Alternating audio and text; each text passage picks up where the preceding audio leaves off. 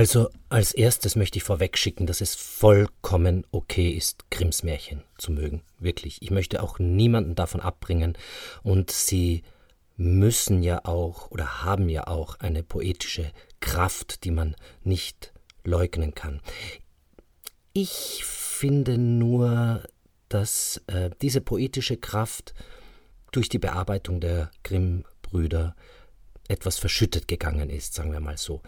Ähm, also ich möchte euch jetzt in dieser Folge der Märchenfabrik nur ein bisschen von meinen Erfahrungen erzählen und ich kann euch versichern, wenn ihr Grimms Märchen liebt, dann werdet ihr sie auch am Ende meiner Ausführungen weiter lieben. Das ist überhaupt nicht mein Ziel, euch davon abzubringen. Aber ihr werdet vielleicht durch eine andere Sichtweise möglicherweise bereichert sein, wenn ihr die Sichtweise nicht schon kennt, kann ja auch sein. Als ich ähm, ein, ein Kind war, da hatte ich schon irgendwie Probleme mit Grimms Märchen. Ähm, ich konnte das aber noch nicht so formulieren als Kind. Erst später dann, wenn ich damit äh, wieder konfrontiert war, wenn zum Beispiel Leute gesagt haben, wie schön Märchen sind und ich immer so das Gefühl hatte, so, hm, naja, ja, ja, ja, ja, stimmt, sehr schön, aber irgendwie da nicht so von Herzen zustimmen konnte, da habe ich so angefangen, das zu analysieren äh, zu, zu hinterfragen, warum das so, so bei mir ist. Und ich bin draufgekommen dabei, dass mich dieser pädagogische Aspekt immer abgeschreckt hat. Dieses, du sollst nicht vom Weg abkommen wie im Rotkäppchen, äh, sei schön fleißig bei der Frau Holle, halte deine Versprechen wie im Froschkönig das hat mir irgendwie, ich war jetzt nicht so rebellisch als Kind, bin ich glaube ich immer noch nicht. Also sowas bereitet mir so ein Unbehagen, wenn, wenn ich das Gefühl habe, man möchte mich in so eine ordentliche Welt zwängen, wo alles irgendwie gut und richtig ist. Also es ist ja all, gegen, all, gegen all diese ähm, ähm, pädagogischen Botschaften ist ja überhaupt nichts zu sagen, ähm, aber ja, irgendwie das, die, die, die Atmosphäre, die es verbreitet, die hat mir nicht gefallen als Kind. Und ich habe das natürlich als Kind nicht so benennen können, sondern wie gesagt erst, erst äh, später festgestellt. Gleichzeitig aber war ich auch immer schon fasziniert von, von dieser, von so Seltsamkeiten in den Märchen. Warum, warum ähm, wird das Rotkäppchen und seine Großmutter verspeist und dann kann man einfach den Bauch aufschneiden und sie hüpfen wieder raus. Das war mir schon als Kind klar, dass das biologisch nicht möglich ist.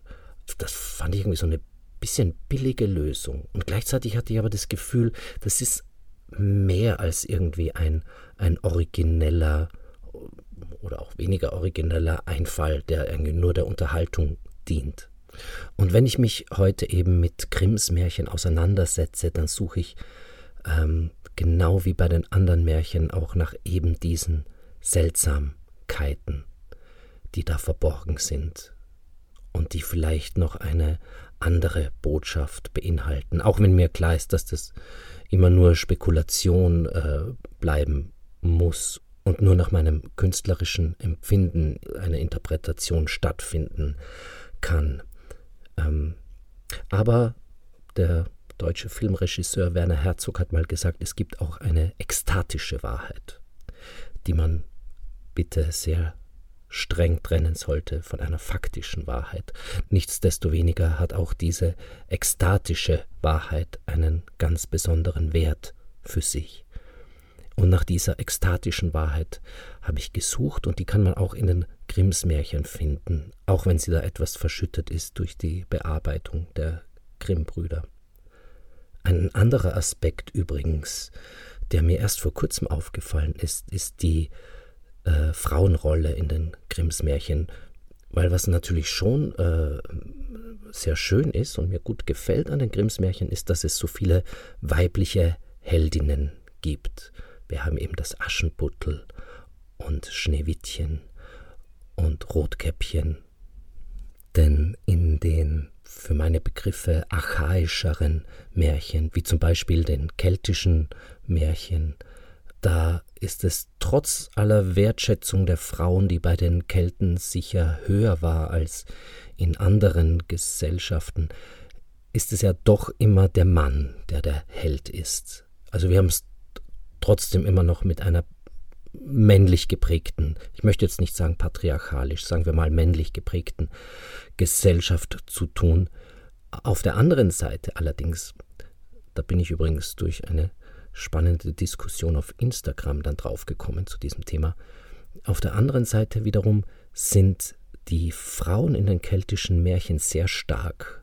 Manchmal sind sie auch die Lehrerinnen der männlichen Helden, äh, und zwar nicht nur geistig, sondern auch im, im, im körperlichen, im, im äh, kämpferischen, als Krieger. Also auch Frauen können da auch starke Kriegerinnen sein, wie wir auch in der griechischen Mythologie zum Beispiel immer wieder auf sehr starke Frauen treffen wie Artemis, Pallas Athene. Die Frauen in den Grimms Märchen hingegen, die zwar viel öfter die Hauptrolle bekommen, im Gegensatz zur griechischen Mythologie und zu keltischen Märchen und äh, zu Märchen auch in vielen anderen Kulturkreisen, ich nenne jetzt nur mal die beiden, ähm, die entsprechen halt schon einem sehr traditionellen Frauenbild des 19. Jahrhunderts, dass sie dienen, fleißig sein sollen, schön brav, mit anderen Worten. Also und da ist eben auch wieder diese, diese pädagogische, ordentliche, äh, ordentlich strukturierte Welt des 19. Jahrhunderts ähm, mit sehr klaren Vorstellungen, was gutes Verhalten ist. So. Also das ist etwas, was, was ich an den Grimms Märchen nicht besonders mag. Ähm, und dazu gehört auch. Also das ist eben etwas, was ich an den Grimms Märchen nicht so besonders mag. Und darüber hinausgehend äh, muss ich auch sagen, dass sie einfach generell eben versuchen, alles irrationale, wilde, alogische irgendwie zu bändigen und dem einen Sinn zu geben, der vielleicht vorher nicht da war. Also ich mag Grimms Märchen da, wo ich es schaffe, die, die die Irrationalität wieder zu entdecken oder was für, für unser Denken irrational ist.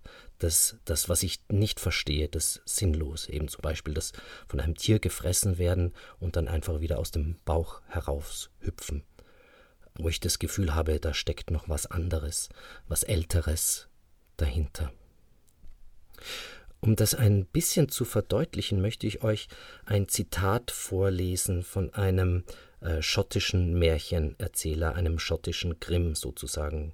Es gab ja, so wie in Deutschland, die Gebrüder Grimm in ganz Europa im 19. Jahrhundert Männer, hauptsächlich Männer, die ähm, Märchen aus der Bevölkerung gesammelt und aufgeschrieben haben, so diese Märchen natürlich für uns gerettet und konserviert haben, gleichzeitig aber meiner Auffassung nach ähm, etwas entstellt.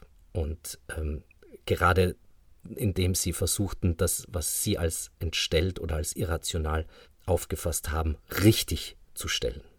So, es ist ein bisschen so, wie wenn man, ich hab, nehme immer gern das Beispiel von einer Höhlenmalerei, wenn man so eine Höhlenmalerei sieht und sagt, das ist ja ganz schön, aber der hat ja keine Ahnung von Perspektive und die Farbwahl ist halt ein bisschen primitiv und da male ich jetzt mal ein bisschen drüber, damit das ein bisschen äh, ähm, schöner wird. So, und eigentlich hat man aber überhaupt nicht verstanden, was diese Höhlenmalerei wollte, was der Künstler aus der Steinzeit damit ausdrücken wollte, weil man so weit von dem Erleben und von der Welt des Steinzeitkünstlers entfernt ist.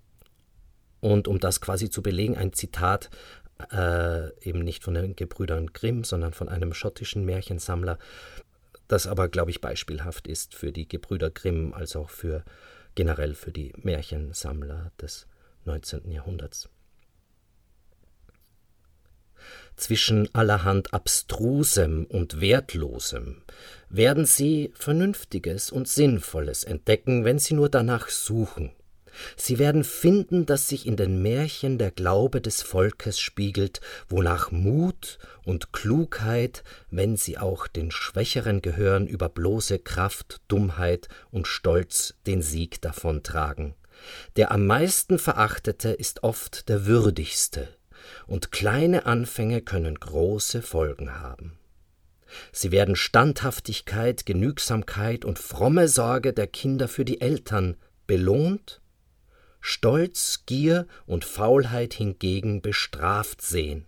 Sie werden manches finden, was von barbarischen und gewalttätigen Zeiten zeugt. Ich hoffe aber, sie finden nichts, was verletzen oder beleidigen könnte.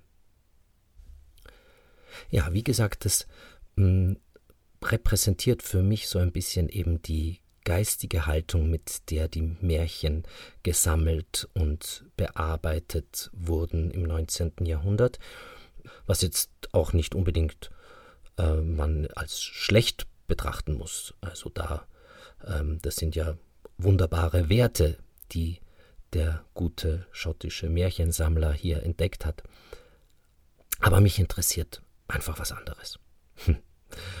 Und als zweiten Beleg für ähm, meine Auffassung, sagen wir mal so, äh, möchte ich euch noch ein Märchen von den Gebrüdern Grimm vorlesen, damit wir auch diese Woche auch äh, nicht nur theoretisiert haben, sondern auch ein Märchen vorgelesen haben. Und ähm, wenn ihr Lust habt, könnt ihr dieses Märchen vergleichen mit seiner österreichischen Version, die ich letzte Woche äh, veröffentlicht habe hier im Podcast. Das Märchen der Gebrüder Grimm heißt Läuschen und Flöchen.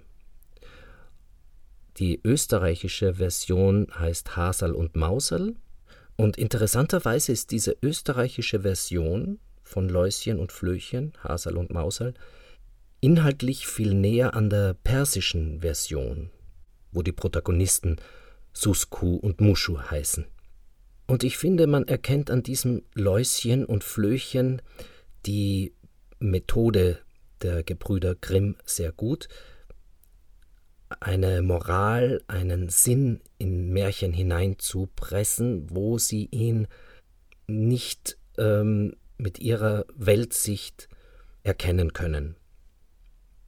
Und gerade bei diesem Märchen wirkt das etwas hilflos. Aber am besten, ich lese es euch jetzt einfach mal vor, und ihr könnt es dann mit dem Märchen Hasal und Mausal vergleichen. Ich habe da übrigens noch einen Text von Giordano Bruno dazu genommen, von dem italienischen Philosophen, um den Sinn auf diese Weise vielleicht oder einen möglichen Sinn auf diese Weise zu verdeutlichen, anstatt in die Geschichte einzugreifen, wie es die Gebrüder Grimm getan haben. Ein Läuschen und ein Flöchen, die lebten zusammen in einem Haushalt und brauten das Bier in einer Eierschale.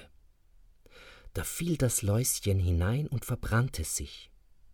Darüber fing das Flöchen an laut zu schreien. Da sprach die kleine Stubentüre Was schreist du, Flöchen? Weil Läuschen sich verbrannt hat. Da fing das Türchen an zu knarren da sprach ein Besenchen in der Ecke. Was knarrst du, Türchen? Soll ich nicht knarren? Läuschen hat sich verbrannt, Flöchen weint. Da fing das Besenchen an, entsetzlich zu kehren.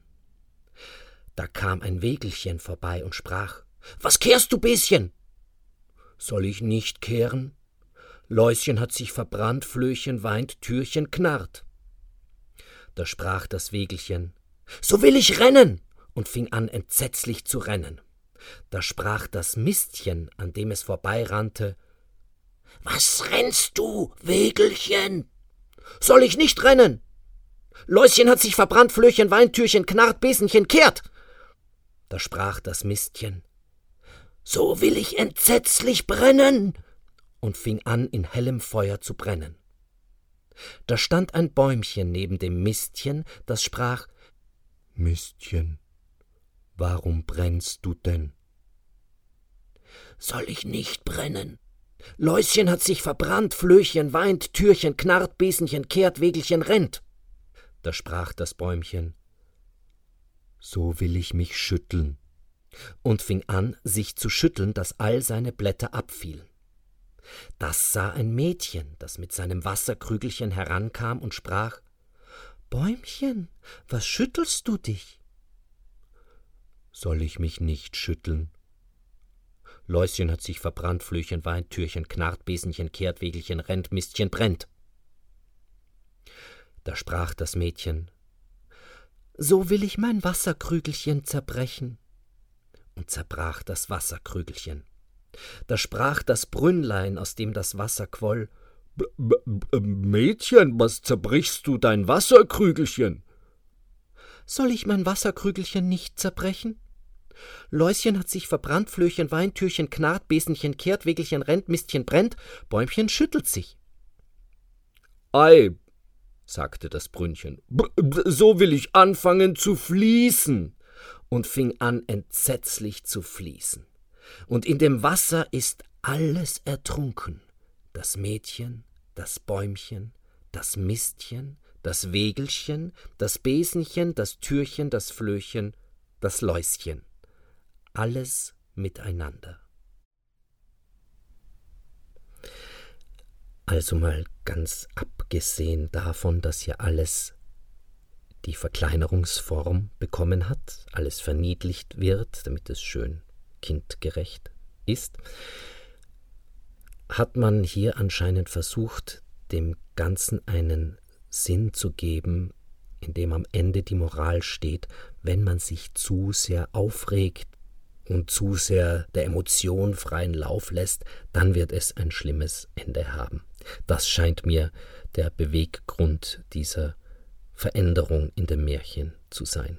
Und was halt die Gebrüder Grimm ihren jungen Lesern, Hörern nicht zumuten wollten, ist, dass der oder die Protagonist, Protagonistin einer Geschichte stirbt, so wie das bei Hasal und Mausal und Susku und Muschu der Fall ist. Also es geht zwar immer etwas brutal zu in den Grimms Märchen, aber es trifft dann immer die richtigen, quasi, dass das Märchen immer ein Happy End hat. Deswegen hat das Märchen auch dieses Klischee, dass Märchen immer alles gut endet was außerhalb der Grimms Welt nicht unbedingt der Fall sein muss bei Märchen. Ganz sicher wurde vieles schon in der volksmündlichen Überlieferung zurecht gestutzt und äh, pädagogisiert und äh, mit Sinnhaftigkeit belastet, wenn ich das so sagen darf. Deshalb kann ich jetzt nicht beurteilen, wie weit das von den Gebrüdern Grimm kommt oder sie durch ihre Auswahl und Bearbeitung nur eine Tendenz verstärkt haben. Ich hoffe, es hat euch Spaß gemacht und ihr fandet es interessant und spannend. Und äh, wenn ihr Grimms Märchen liebt, dann hoffe ich, dass ihr sie nach wie vor liebt und ich euch das nicht verdorben habe dass ihr aber vielleicht eine neue interessante Perspektive auf die Grimms Märchen kennengelernt habt. Alles Liebe aus der Märchenfabrik. Wir sehen uns.